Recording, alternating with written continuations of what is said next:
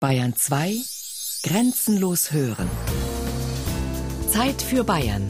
Features aus dem ganzen Freistaat. Sonn- und Feiertags kurz nach 12.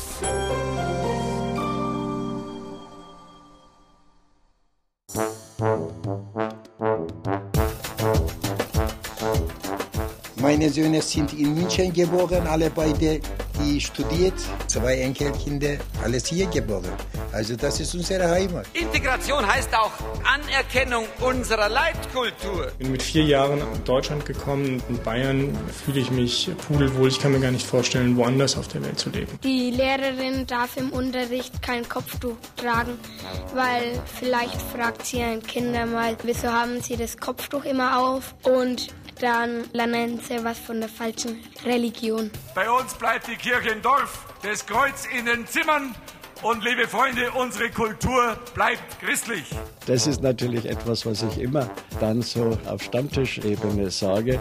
Jeder, der mit Türken zu tun hat, sollte nicht meinen, die und ich, sondern es könnte sein, wenn man in der eigenen Biografie äh, forscht, ja hoppla, da steckt ja auch einer drin. Sehnsucht nach Heimat hat eigentlich jeder.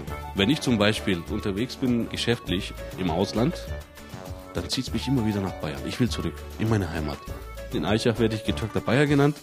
Also, ja, ist kein Witz. Und da macht es einfach Spaß, sich mit den Leuten zu unterhalten. Und hier fühle ich mich zu Hause.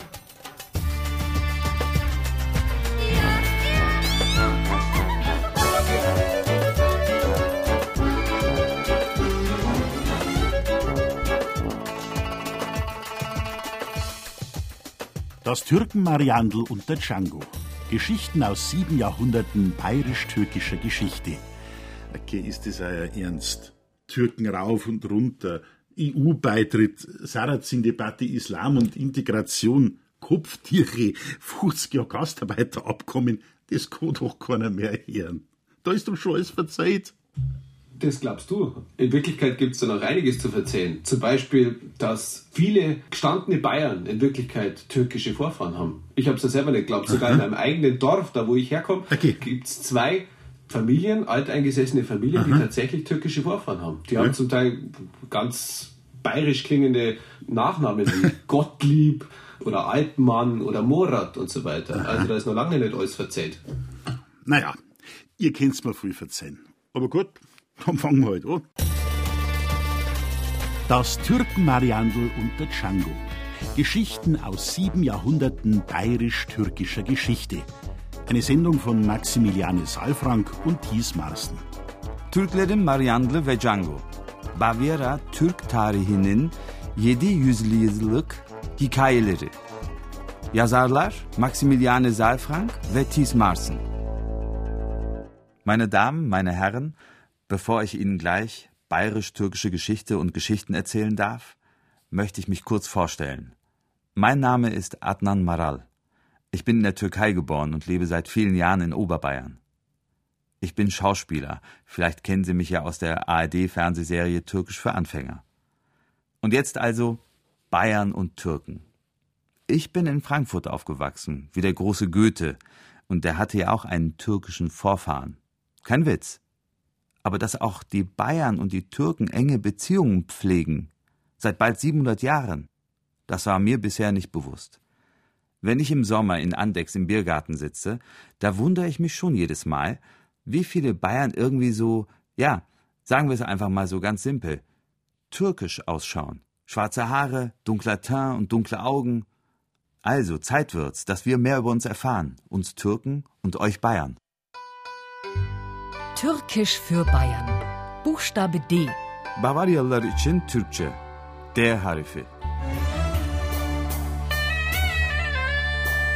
Der Dolmetscher. Vom Türkischen. Dilmaç. Vermittler zwischen zwei Parteien, die unterschiedliche Sprachen sprechen. Die türkisch-bayerische Verbindung kann man natürlich auf vielen Feldern verfolgen. Das sind Kaufmannsbeziehungen, wie etwa der Augsburger Kaufmann Dernschwamm, der 1500 sowieso in Istanbul ein Getränk kredenzt kriegt äh, und dann eine Randnotiz macht, dass die das nun Joghurt nennen, dann hat es natürlich eine ganze Menge von Gesandtschaften gegeben an den Hof des Sultans, etwa eine Gesandtschaft die unter Leitung eines Fürsten Oettingen stand und der hat sich dann später auch in türkischen Gewändern porträtieren lassen. Oder ein Nürnberger Prediger, der dann ein Buch über die Reise nach Istanbul, nach Konstantinopel geschrieben hat und dann auch noch, und das ist kaum bekannt, als erster den Koran übersetzt ins Deutsche. Hartmut Heller ist einer der ersten Wissenschaftler in Deutschland überhaupt, der sich mit den türkischen Wurzeln der Bayern befasst hat. Als Professor für Landes- und Volkskunde an der Universität Erlangen-Nürnberg hat er jahrelang über Migranten in Bayern geforscht. Über Hugenotten, Slawen, evangelische Glaubensflüchtlinge aus Österreich, Juden und so weiter. In einem Seminar habe ich das mal verbraten zu einem semesterübergreifenden Thema und dachte so spielerisch, naja, jetzt wäre es lustig, wenn wir auch noch ein paar Türken hätten. Und ich habe dann ein paar Studentinnen ins Archiv geschickt, ins Kirchenarchiv, und habe sie Kirchenbücher durcharbeiten lassen, so im Umfeld der Jahre 1683, Befreiung Wiens und dann die großen Schlachten, die da folgen. Und wenige Tage später kamen da schon zwei und sagten, wir haben bei St. Sebald in Nürnberg neun Fälle gefunden.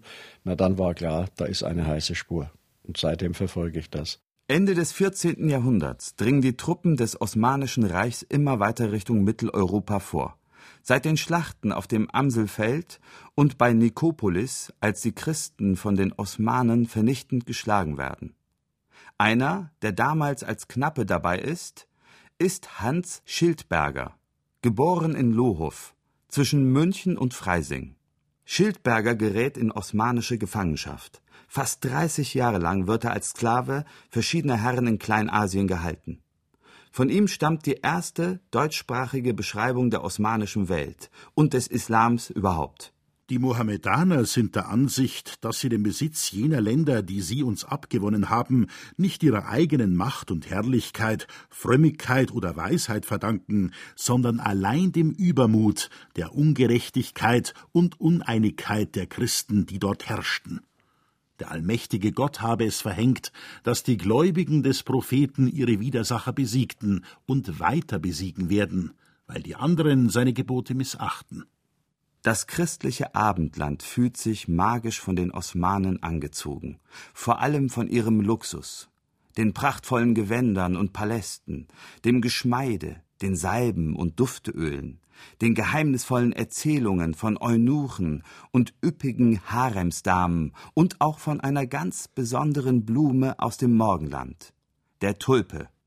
Im Osmanischen Reich ist die Tulpe Symbol für Schönheit und Macht der Sultane. Abbildungen schmücken Fliesen, Teppiche, Keramiken.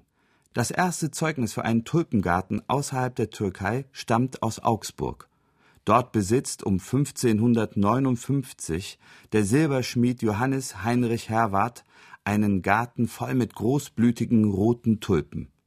Herwarth muss ein vermögender Mann gewesen sein, denn Tulpen sind zu dieser Zeit fast unerschwinglich und werden sogar an der Börse gehandelt. Im Türkischen heißt die Blume Lale. Die deutsche Bezeichnung Tulpe prägt übrigens ebenfalls ein Augsburger, der Botaniker Konrad Gessner. Ihn erinnert die Tulpe an den Turban der osmanischen Sultane, auf Türkisch Tülbent. Nicht nur die orientalische Gartenkultur fasziniert den Okzident, auch die kulinarischen Köstlichkeiten. Gewürze, Naschwerk und natürlich der Kaffee, über den 1613 der Nürnberger Johannes Wild, auch er ein Kriegsgefangener des Osmanischen Reichs, erstmals berichtet. In seinem Buch Neue Reisebeschreibung eines gefangenen Christen saß der Herr darinnen mit anderen Türken und tranken ein warm Getränk, welches schwarz ist und wird auf Türkisch genannt Kaffee, trinken solches alle Morgen, Sommer und Winter. Bald in acht Tagen ließ mich mein neuer Herr in Türkisch kleiden, ließ mir machen einen langen grünen Rock, blauen türkischen Hosen, ein rote Hauben und gab mir Hemder ohne Krägen, wie es die Türken pflegen zu tragen. Hielt mich wohl, ich durfte nichts anderes arbeiten, denn dass ich auf ihn wartet, seine Kleider auskehret, ihn auszog, die Schuh auswischet und zu Tisch aufwartete. In Summa, ich hatte gute Sach, schlichte Arbeit und an Essen und Trinken durchaus kein Mangel. Doch zur Faszination gesellt sich die Furcht. Die Osmanen scheinen militärisch, technisch und logistisch hoch überlegen zu sein. Die Sultane und Wesire erobern nach und nach weite Teile des Balkans. 1683 stehen sie, nach 1529, zum zweiten Mal vor den Toren Wiens, also nur etwa 300 Kilometer vor der bayerischen Grenze. Und es ist ein Bayer, genauer gesagt Kurfürst Max Emanuel, der sich von München aus mit rund 1000 Soldaten aufmacht, um sich dem türkischen Feldherrn Sultan Kara Mustafa entgegenzuwerfen. In Bayern wenig geliebt, wird Max Emanuel von den Osmanen bewundert und gefürchtet. Ob seiner blauen Schärpe vor dem Brustpanzer nennt man ihn Mavi Kral, dem blauen König. Bis heute wird er auf dem Balkan in Volksliedern besungen. In Bayern heißt er deswegen im Volksmund der blaue Kurfürst.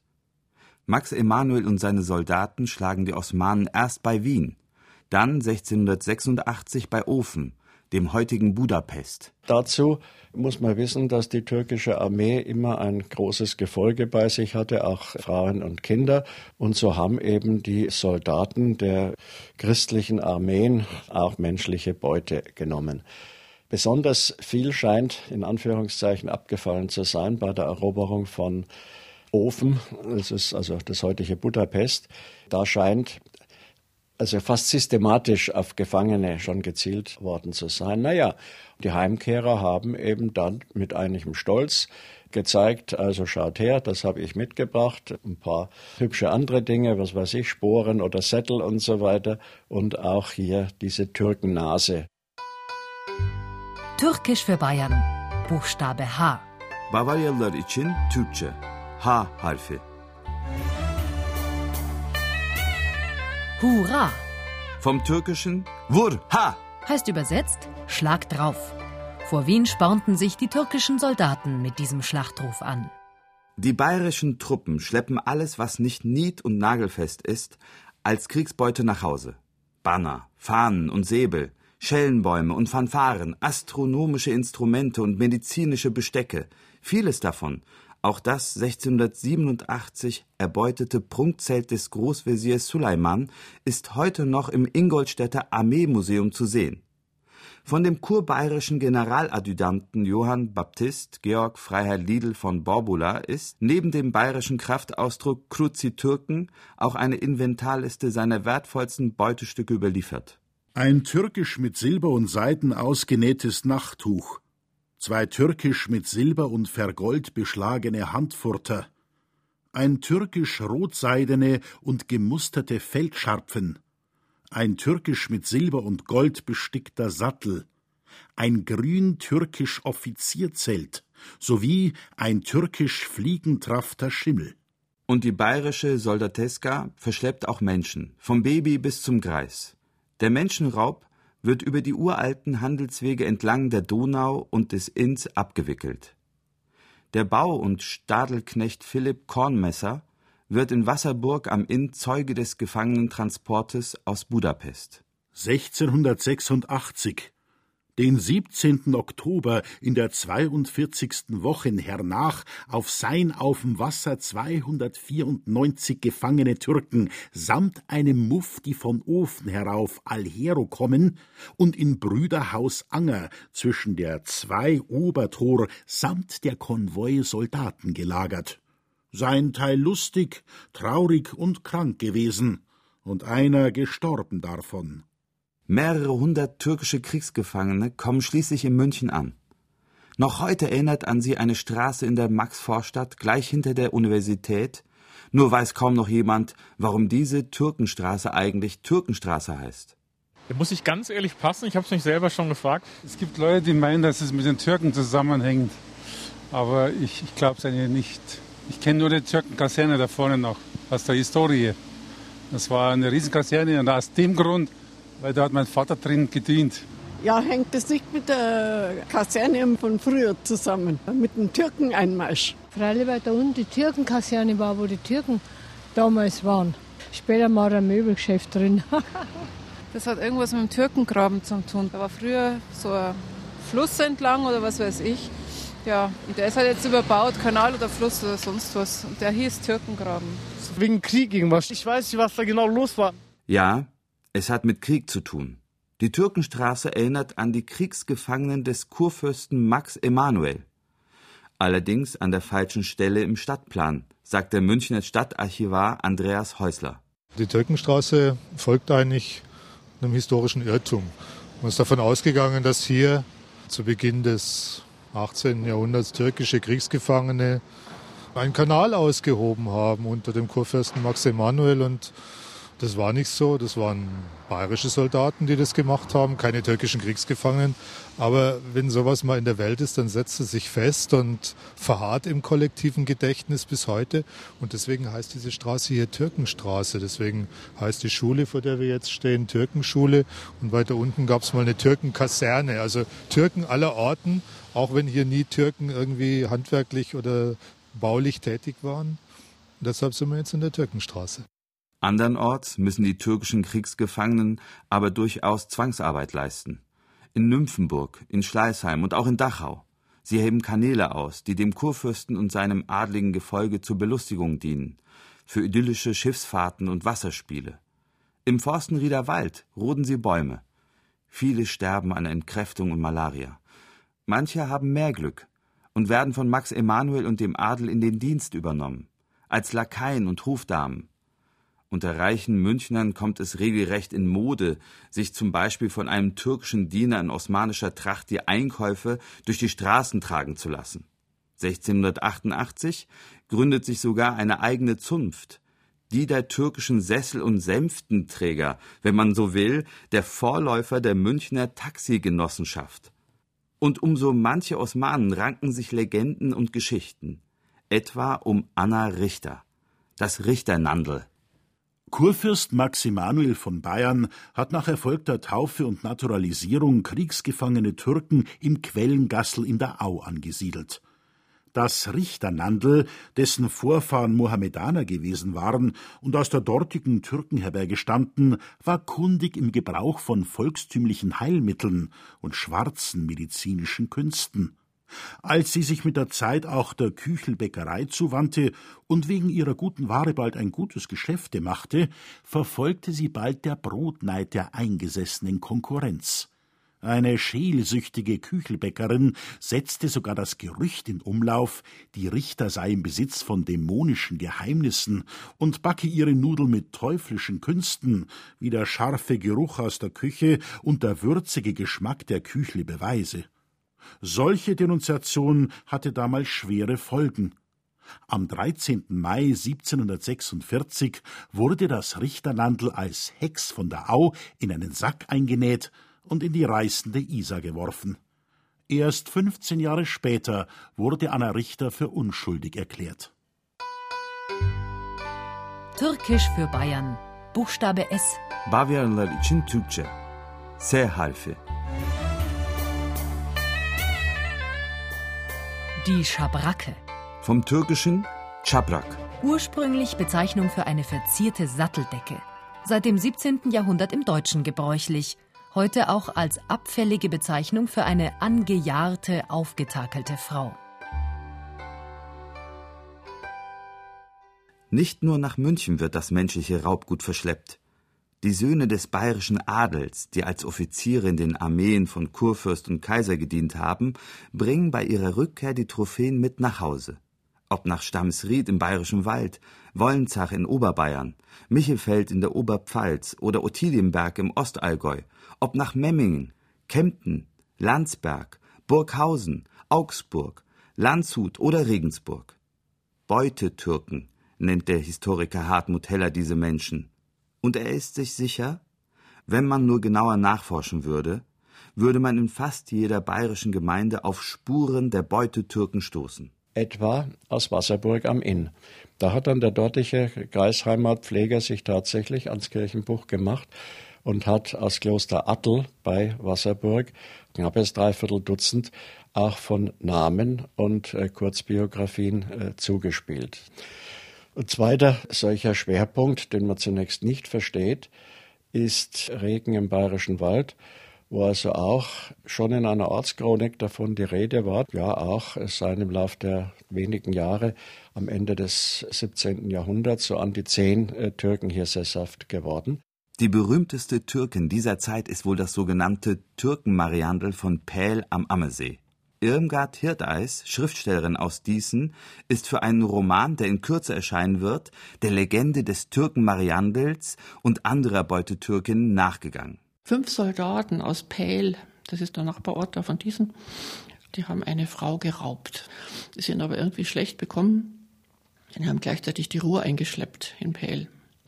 Diese Türkin hat aber das alles überlebt und wurde dann insofern berühmt, als sie der Schlossherrschaft Schloss Pähl geschenkt wurde, mitgebracht als Trophäe und dann bei der im Haus gearbeitet hat und sogar von ihr dann hinterher noch versorgt wurde. Als die starb, hat sie dann noch verfügt, dass die dann auch noch Mietzins kriegt, wie die Türkin nach Weilheim gezogen ist. Das war die sogenannte Türkenvariandel. Bei ihren Recherchen, unter anderem im Kirchenarchiv des Bistums Augsburg, stieß Irmgard Hirdeis auch auf Beutetürkinnen in ihrem eigenen Wohnort in Diesen. Dann kann man vielleicht noch erwähnen, dass diese Türkenmädchen, nachdem sie getauft waren, meist zwei, drei Jahre später schon verheiratet wurden. Und zwar hat man sie an ganz normale Bürger in Diesen zum Beispiel verheiratet. Einer war ein Müllknecht, einer war ein Schreiner und so weiter. Die wurden dann an eingeborene deutsche Männer verheiratet. Und dann war es irgendwie aus mit der Überlieferung. Dann hat man nie mehr was gehört, dass irgendjemand von einem Türken abstammt. Nur ein einziges Mal ist noch eine Quelle in einem Kirchenbuch erwähnt, wo ein Pfarrer schreibt über eine ältere Türkin, konnte doch ihr Türkentum nicht verleugnen. Nachkommen der Familien, in die die Türkinnen einheiraten mussten, leben heute noch in Diesen. Die, die erwähnt wurden, habe ich im Telefonbuch nachgeschaut, habe dann angerufen. Die waren total überrascht und gesagt, nee, sie haben keine Ahnung, sie wissen gar nichts. Und auch eine Familie, die äh, sehr reich war und dann so ein Türkenmädchen adoptiert hatte, sind auch die Namen bekannt. Da habe ich auch angerufen. Und die haben auch gesagt, die haben keine Ahnung, sie wissen gar nichts davon. Und das ist ja auch wieder typisch. Es gibt überhaupt keinen Hinweis auch auf den Friedhöfen darauf, dass irgendjemand mal ein Türke war. Deswegen ist es gut vorstellbar, dass sehr viele Leute hier auch türkische Vorfahren haben. Das ist doch nett. Wie es den zwangsverheirateten Türkinnen ergangen ist in ihren neuen Familien, in der neuen Umgebung, in der neuen Sprache und der neuen Religion, darüber kann auch die Schriftstellerin Irmgard Hirdeis nur spekulieren. Man weiß nicht, wie die Kinder Heimweh hatten, wie sie das alles furchtbar fanden. Sind ja alle im Islam aufgewachsen. Beispiel, die Art, wie man sich kleidete, die kamen ja alle als bunte Paradiesvögel hier an. Und hier hat man wahrscheinlich Rupfen getragen oder irgendwas Leinenes. Oder das Essen zum Beispiel. Das war ja alles, glaube ich, in der Türkei etwas verfeinerter als bei uns hier. Da wird es halt auch so einen Haferbrei geben haben, schätze ich mal. Und im Sommer überhaupt keine Früchte. Das muss für die Kinder schon eine Riesenumstellung gewesen sein. Man weiß auch nicht, wie viele da gestorben sind aus Heimweh oder weil sie krank geworden sind. Da ist alles nichts berichtet. Es ist nur von den spektakulären Türkentaufen die Rede. Manche Türken waren sehr schlau. Die haben sich ein paar Mal taufen lassen.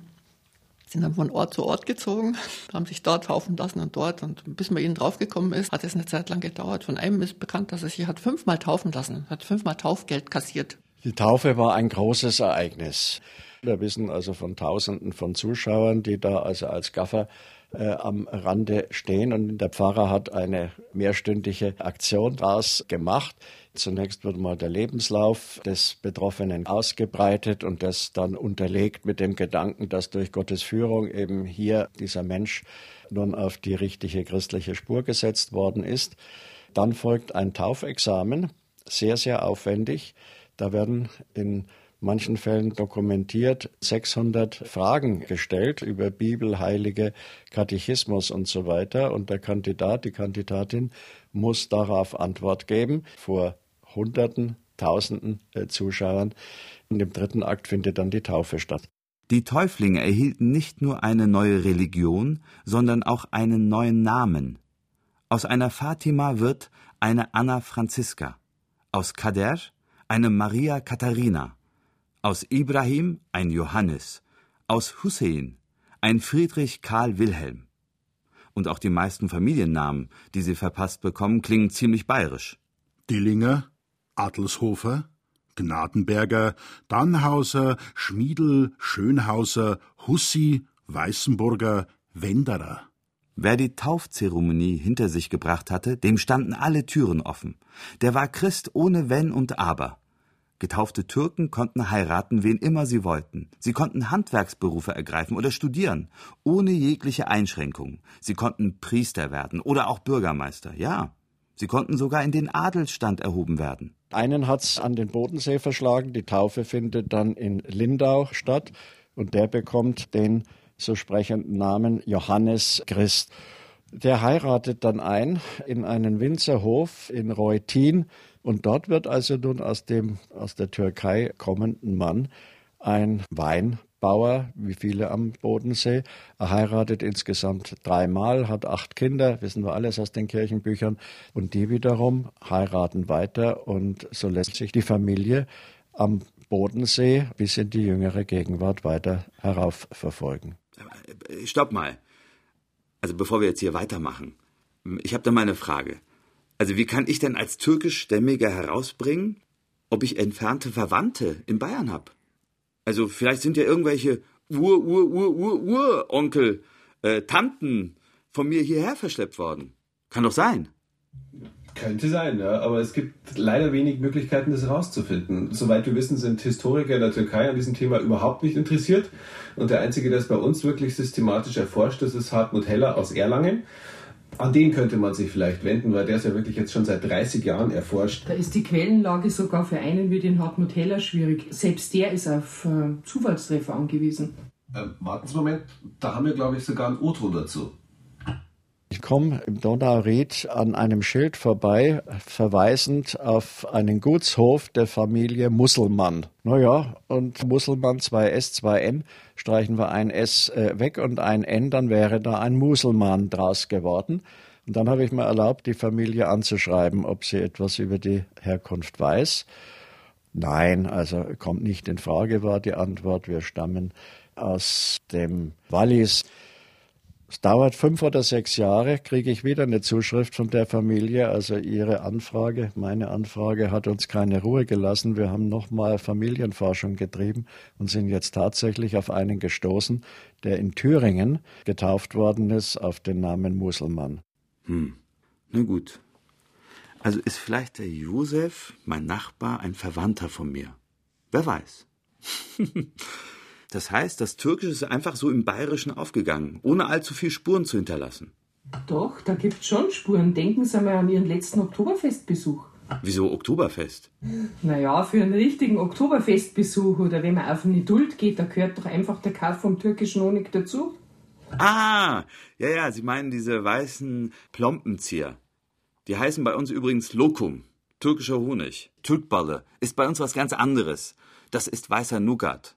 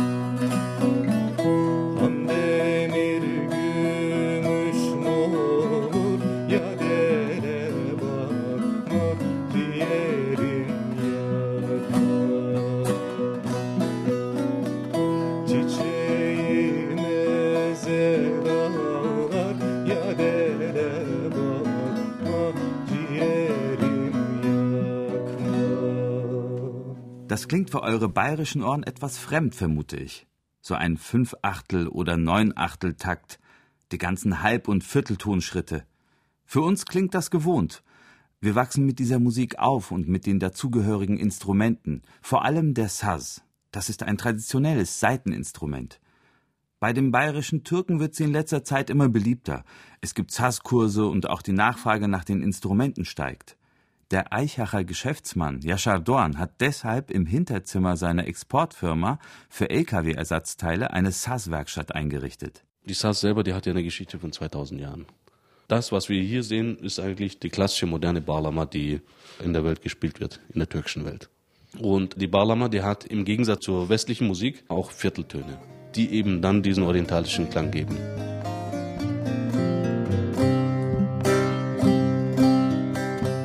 Volkslieder, die auf der Sass gespielt werden, sind mehrere hundert Jahre alt. Mit bayerischer Volksmusik, mit einem Landler und Gestanzel und Zwiefachem hat das natürlich wenig bis gar nichts zu tun. Trotzdem haben sie in Augsburg vor kurzem ein Experiment gewagt. Türkische und schwäbische Volksmusikanten studierten gemeinsam ein paar Stücke ein. Für die Augsburger Kulturtage.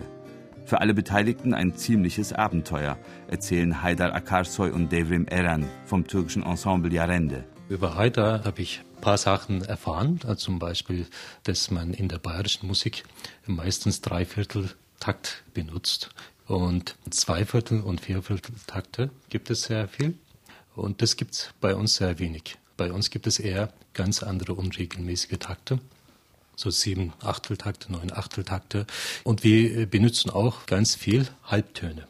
Also daher am Anfang konnte ich mir nicht so richtig vorstellen, ob das gut wird oder schlecht wird. Es war ich ziemlich skeptisch, weil äh, ich, ich kenne ja die bayerische Musik, äh, mit denen aufgewachsen, kann man schon sagen, in Allgäu Bier selten, oder? Und ich kenne mich auch in der türkischen Volksmusik aus. Ich weiß, dass es äh, die verschiedenen Rhythmen gibt und die Noten sind anders klar, von der Idee war ich erstmal begeistert, aber ich wusste nicht, wie das dann ausgeht. Als wir das zum ersten Mal geübt haben, hat es gleich am ersten Anhieb geklappt. Also mir hat es gefallen und Spaß gemacht. Auch Evi Heigel von der Beratungsstelle für Volksmusik des Bezirks Schwaben hat es Spaß gemacht. Sie war mit ihren schwäbischen Wirtshausmusikanten dabei. Klar, also unsere Tonsysteme haben eigentlich nichts gemeinsam. Wenn unsere Oktave in zwölf Tonschritte unterteilt ist, dann sind ihre Oktaven in bis zu 50 und mehr kleinste Schritte unterteilt. Also das können wir schon gar nicht auf unseren Instrumenten irgendwie erreichen, geschweige denn, dass wir es irgendwie musikalisch erfassen können, was da passiert. Und wie Devrim ja schon gesagt hat, mit den Takten, also den Rhythmen, das ist natürlich auch sehr, sehr unterschiedlich. Wir haben das schon probiert, einen neuen Achtel zu spielen. Aber also, da müssen wir uns höllisch konzentrieren, dass wir da durchhalten. Das ist wirklich, es ist einfach fremd für uns. Und mit unseren Instrumenten kann man auch nicht alles spielen, was Devrim auf der Sass zum Beispiel macht.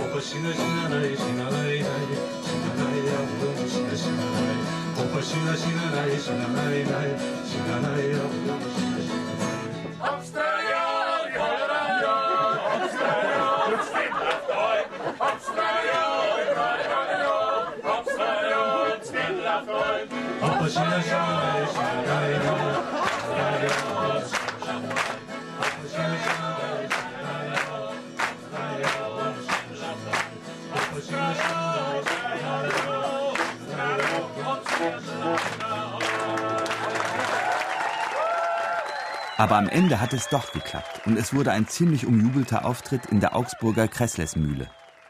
Ich habe meinen Arbeitskollegen mitgenommen. Der war begeistert und die beiden Leuten sind gut angekommen. Also ich habe nur Positives gehört. Also die Leute sind da so rausgezogen und einer nach dem anderen, der vorbei ist, sagt, das ist ja super, das haben wir nie geglaubt, ja, das war nett, witzig. Die haben das auch einfach lustig gefunden. Genau. Da ist ganz viel gelacht worden an diesem Abend. Ja, und eins genau, das habe ich euch auch noch nicht erzählt, das war auch ganz nett. Das war ein Schüler von meinem Mann da, mein Mann ist Lehrer an einer äh, Hauptschule hier in Augsburg und der war so begeistert, da gesagt, Herr Rauchert, ich lade Sie auf meine Hochzeit ein. Jetzt sind wir nächstes Jahr auf eine türkische Hochzeit eingeladen. Ein erfolgreiches Experiment also. Aber beileibe nicht der erste türkisch-bayerische Musiktransfer. Wenn man so will, ist sogar ein Teil von dem, was man heute für traditionelle bayerische Musik hält, tatsächlich türkischen Ursprungs. Die Türken waren ja bis vor Wien gekommen. Damit es nicht langweilig wird unterwegs, haben die Musiker dabei gehabt. Die haben hier äh, Militärmusik, Marschmusik gemacht im 16., 17. Jahrhundert. So ist die bayerische Marschmusik entstanden. Unsere jetzigen Blaskapellen, die sich im 19. Jahrhundert entwickelt haben, die wurden ja auch oft türkische Musik genannt bei uns. Und gerade das Schlagwerk, das ist alles von türkischer Musik übernommen worden. Da hat es dann Schellenbäume gegeben bei uns genau, plötzlich in der bayerischen Musik. Das ist eine Gemeinsamkeit. Beziehungsweise eine Entwicklung, die irgendwo was mit beiden zu tun hat, genau. In die Musik geht tatsächlich ein Einfluss rein.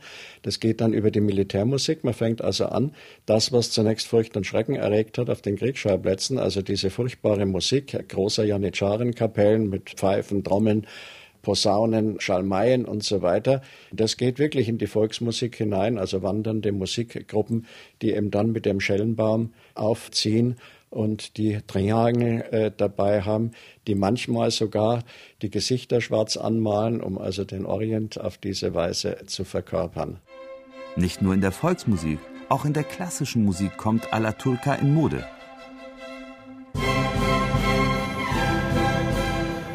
So klingt es bei Mozart in der Oper Entführung aus dem Sarai. Und so klingt es bis heute in der bayerischen Marschmusik.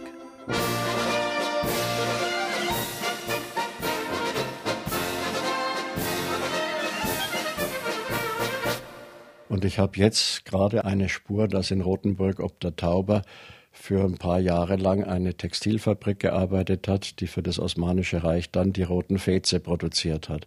Und dann noch eine breite Spur in Sachen dieser Warenbeziehungen. Das sind die frühen Porzellanmanufakturen, die nun frühzeitig Großaufträge einheimsen zur Produktion der henkellosen Tassen, aus denen man im Osmanischen den Kaffee getrunken hat. Das sind, und das ist also wirklich frappant, das sind Aufträge in der Preislage 100.000 Stück, 200.000 Stück. Da kommen Agenten donauaufwärts bis nach Meißen, aber auch Nymphenburg. Alle die haben in ihren Unterlagen einen reichen Geschäftskontakt mit dem Osmanischen Reich. Und ich bin inzwischen der Meinung, dass diese namhaften Manufakturen nicht existenzfähig geblieben wären, wenn eben nicht auch diese Massenproduktion stattgefunden hätte. Ja, der Orient kommt in Mode in der zweiten Hälfte des 18. Jahrhunderts. Ob Porzellan, Teppiche, Tapeten, in der Mode oder Musik. Alla Turca musste es sein. Und die, die es sich leisten konnten, wollten sie endlich mit eigenen Augen sehen, die goldschimmernden Paläste und prachtvollen Moscheen Istanbuls. Herzog Max in Bayern, der legendäre Zittermaxel, Vater von Kaiserin Sissi, bricht 1836 als einer der ersten zu seiner Vergnügungsreise ins Morgenland auf. Sein Neffe, der spätere Prinzregent Luitpold, besucht zehn Jahre später den türkischen Sultan Abdulmeschid I. Nicht wenige der reiselustigen Bayern hegen wohl insgeheim auch die Hoffnung, eine der sagenumwobenen Haremsdamen, insbesondere die aus Europa stammenden Odalisken, persönlich kennenzulernen, deren schwülstige Porträts jetzt auch so manches Boudoir in München schmücken. Türkisch für Bayern. Buchstabe K. Bavyarlar için Türkçe. K harfi. Der Kiosk. Vom Türkischen Köschk. Wörtlich übersetzt Gartenpavillon. Steht heute für einen kleinen Zeitungs- und Zigarettenladen. Der größte Bewunderer türkischer Lebensart in Bayern hat das Land am Bosporus nie besucht. König Ludwig II. Er schätzt die Türkei so sehr, dass er als erster deutscher Fürst überhaupt einen Konsulatsvertrag mit dem Osmanischen Reich unterzeichnet. Und zwar an einem besonderen Datum, dem 25. August 1870, seinem 35. Geburtstag. Also wenn ich an den König Ludwig und die Türkei denke, da fällt mir aber was ganz anderes ein. Da gibt's doch so eine Szene in dem Ludwig-Film von Visconti. Da sieht man den Ludwig bei einer Orgie in einem Zimmer, das aussieht wie Tausend eine Nacht. Mit Arabesken, Teppichen, Glasmosaiken und einem Springbrunnen. Ja, das ist oben auf dem Schachen. Da ist ja, wie soll man sagen, die Luxusalm von Ludwig II., wo er sich am liebsten aufgehalten haben soll. Da drinnen ist es ausgestattet quasi nachempfunden dem Palast von Sultan Selim III. Und übrigens in Schloss Linderhof, da gibt es auch noch einiges Orientalisches zu sehen, zum Beispiel den maurischen Kiosk. Äh, der Ludwig, der hatte so ein Fable für alles, was mit dem Islam zu tun hatte. Türkisch, maurisch, das war ihm eigentlich ziemlich wurscht. Ah, okay. Also. Die bayerischen Könige sind begeistert vom Morgenland und stecken damit auch ihre Untertanen an. Der Kaftan kommt als Morgenmantel in Mode. Das neue Elefantenhaus im Münchner Tierpark ähnelt einer Moschee. Und auch das Müllersche Volksbad wird ganz im orientalischen Stil errichtet, mit Minaretten und Kuppeln. Und bekommt neben dem klassischen römischen auch ein türkisches Bad. Der Münchner Stadtarchivar Andreas Häusler. Wir haben in München einen Kaufmann namens Grad Wohl, der 1866, nachdem er schon längere Zeit in Konstantinopel gelebt hat, von dort eine ganze Tabakfabrik nach München verlagert und hier in der Rottmannstraße etabliert und der auch ein Tabakgeschäft in den 1870er Jahren im osmanischen Stil einrichtet, das bis heute noch existiert und zu besichtigen ist. Man sieht da schon sehr deutlich, dass man in dieser orientalischen Welt bestimmte Bilder auch gesucht hat.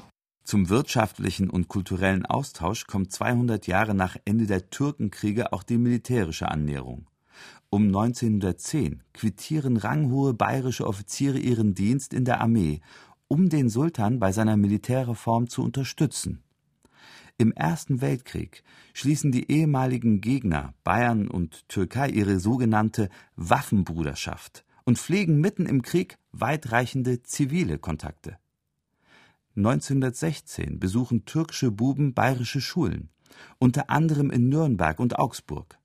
Ein Jahr später nimmt die Handwerkskammer für Schwaben und Neuburg 18 türkische Lehrlinge auf, die sie auf ausgesuchte Betriebe verteilt. Türkisch für Bayern, Buchstabe H. Bavaryalılar için Türkçe H harfi. Hekmek. Vom Türkischen Ekmek. Wörtlich übersetzt Brot, aber umgangssprachlich synonym für lautes, unkoordiniertes Durcheinanderschreien. Wie viele andere türkische Lehnwörter im Deutschen wie Ulan, Kaliber oder Horde hat auch Hekmek leider wieder mit Krieg zu tun.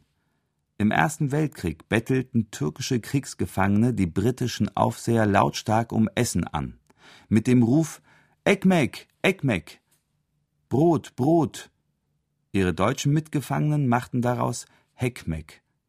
Auch das nächste Kapitel der bayerisch-türkischen Geschichte ist eher ein trauriges. Nach 1933 wurde die Türkei auch zu einem Immigrationsziel für verfolgte Juden, eben auch aus München. Aus dem Deutschen Reich wissen wir von etwa 1000 Juden, die sich äh, nach Istanbul und in andere türkische Städte retten konnten. Aus München war das unter anderem ein sehr renommierter Chefarzt im Schwabinger Krankenhaus, Siegfried Oberndorfer, ein international bekannter Pathologe, der im Frühjahr 33 Berufsverbot erhielt aufgrund seiner jüdischen Herkunft, nicht mehr weiterarbeiten konnte und schon sehr früh, Ende 33, ein interessantes Angebot aus der Türkei erhielt und mit seiner Familie dann auch gleich emigriert ist in Istanbul, wiederum Karriere gemacht hat, dort das Pathologische Institut an der Universität aufgebaut hat und durch sein Engagement sicherlich auch dazu beigetragen hat, dass die akademische Lehre, das medizinische Standing der Türkei erheblich optimiert werden konnte.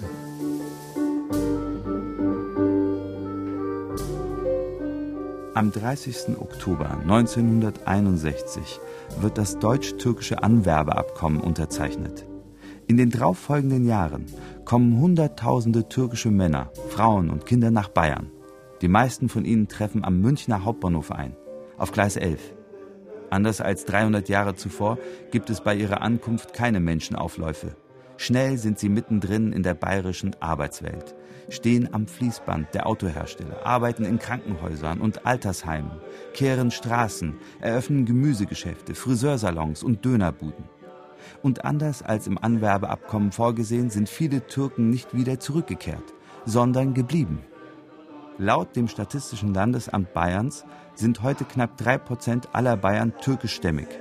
Rund 360.000 Menschen. Im Gegensatz zu früher sind sie nicht einfach spurlos im bayerischen Genpool aufgegangen. Die Türken bleiben sichtbar, nicht nur im Münchner Bahnhofsviertel. Manche stehen inzwischen mit ihrer Herkunft und ihrem Gesicht für das Bayern der Gegenwart so wie die schwäbische Bundestagsabgeordnete Ekin Deligöz oder der Münchner Schauspieler Uçun Saleoğlu, besser bekannt unter den Künstlernamen Erol Sander. Er ist nicht nur als männliches Topmodel in den 90er Jahren das Gesicht zahlreicher weltweiter Modekampagnen.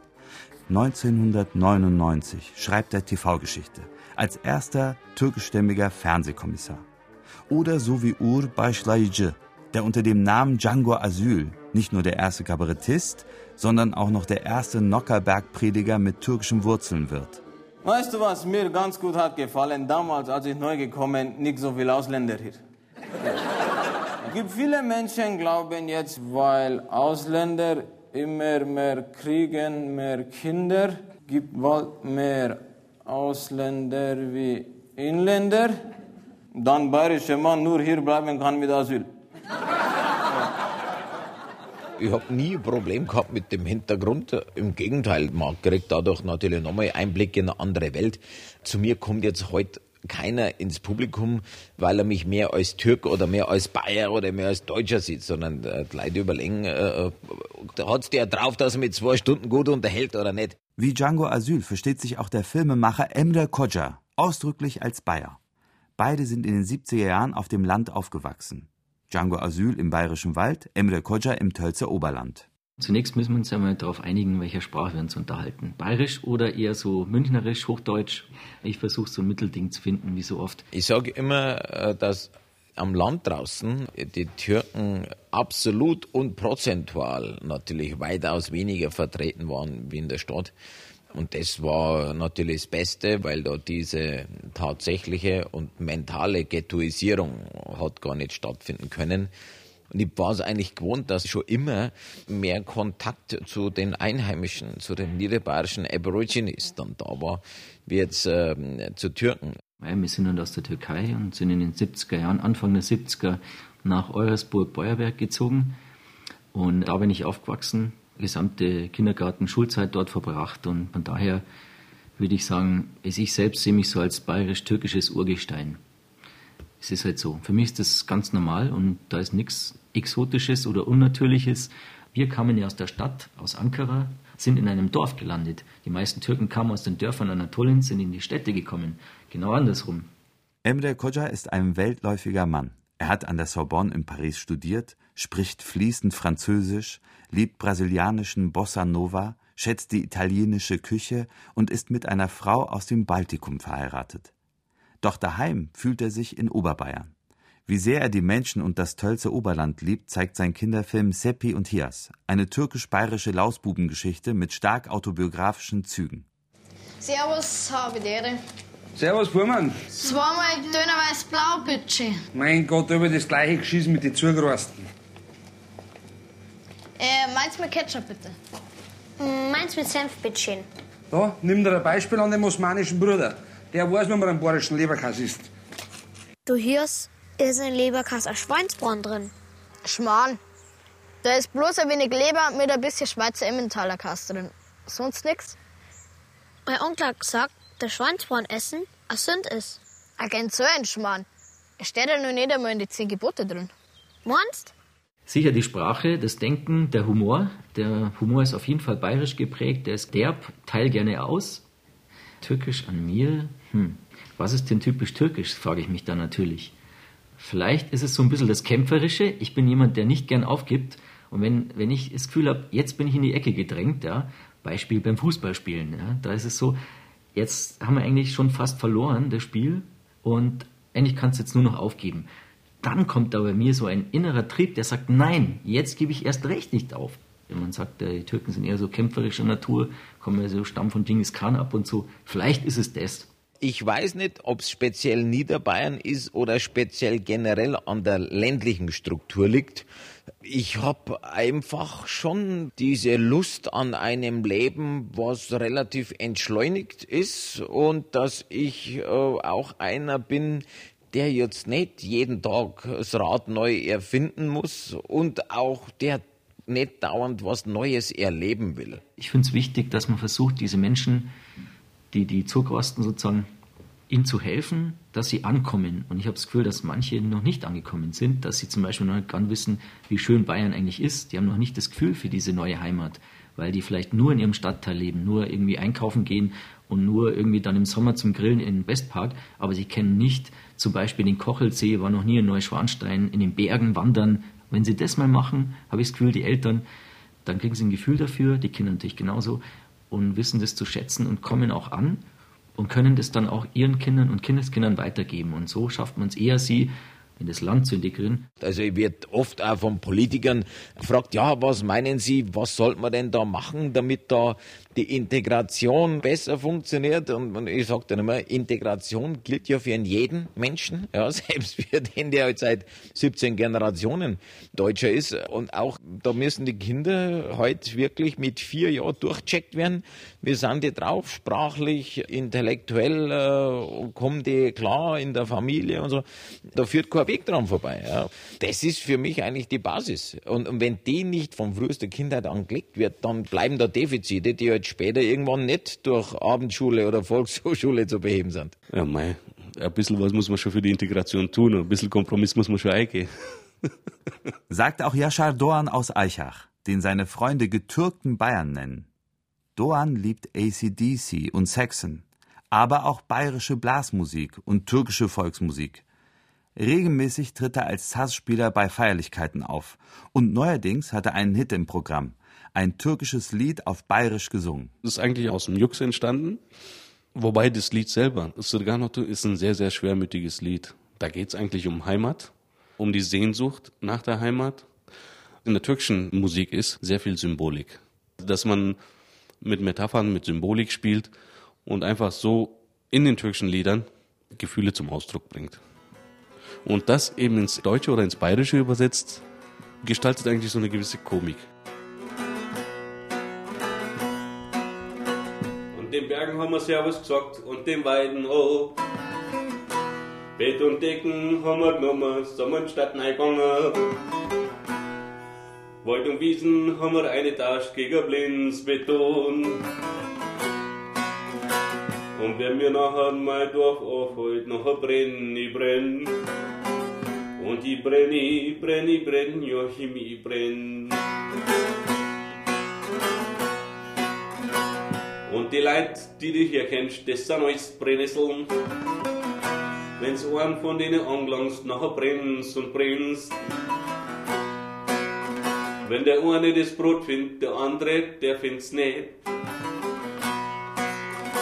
Und wenn ich nachher danach denk, nachher brenn ich brenn. Und ich brenn, ich brenn, ich brenn, Joachim, Herrgott, brenn ich. Man weiß ja schon, dass die Bajuwaren des Mittelalters eine Mischbevölkerung zwischen Hunnen und Alemannen und sonst was waren, dass das keine einheitliche Stammesidentität gab. Und wenn ich dann immer vom bayerischen Stamm höre oder von den vier Stämmen in Bayern, dann lächle ich immer und sage, so kann man das nicht abgegrenzt sehen. Das sind keine kulturellen Identitäten gewesen, die jetzt erst allmählich aufbrechen. Es ist immer durch Mischung gewesen. Und was wir haben, das sind eben Mischbevölkerungen. Ja, mit einer gewissen Stammsubstanz und dann kommt eben immer wieder was Neues dazu. Ne? Und das ist gut so. Und bist du jetzt überzeugt? Ja, da war doch viel Interessantes dabei. Das hätte man nicht denkt. Das Türken-Mariandel und der Django.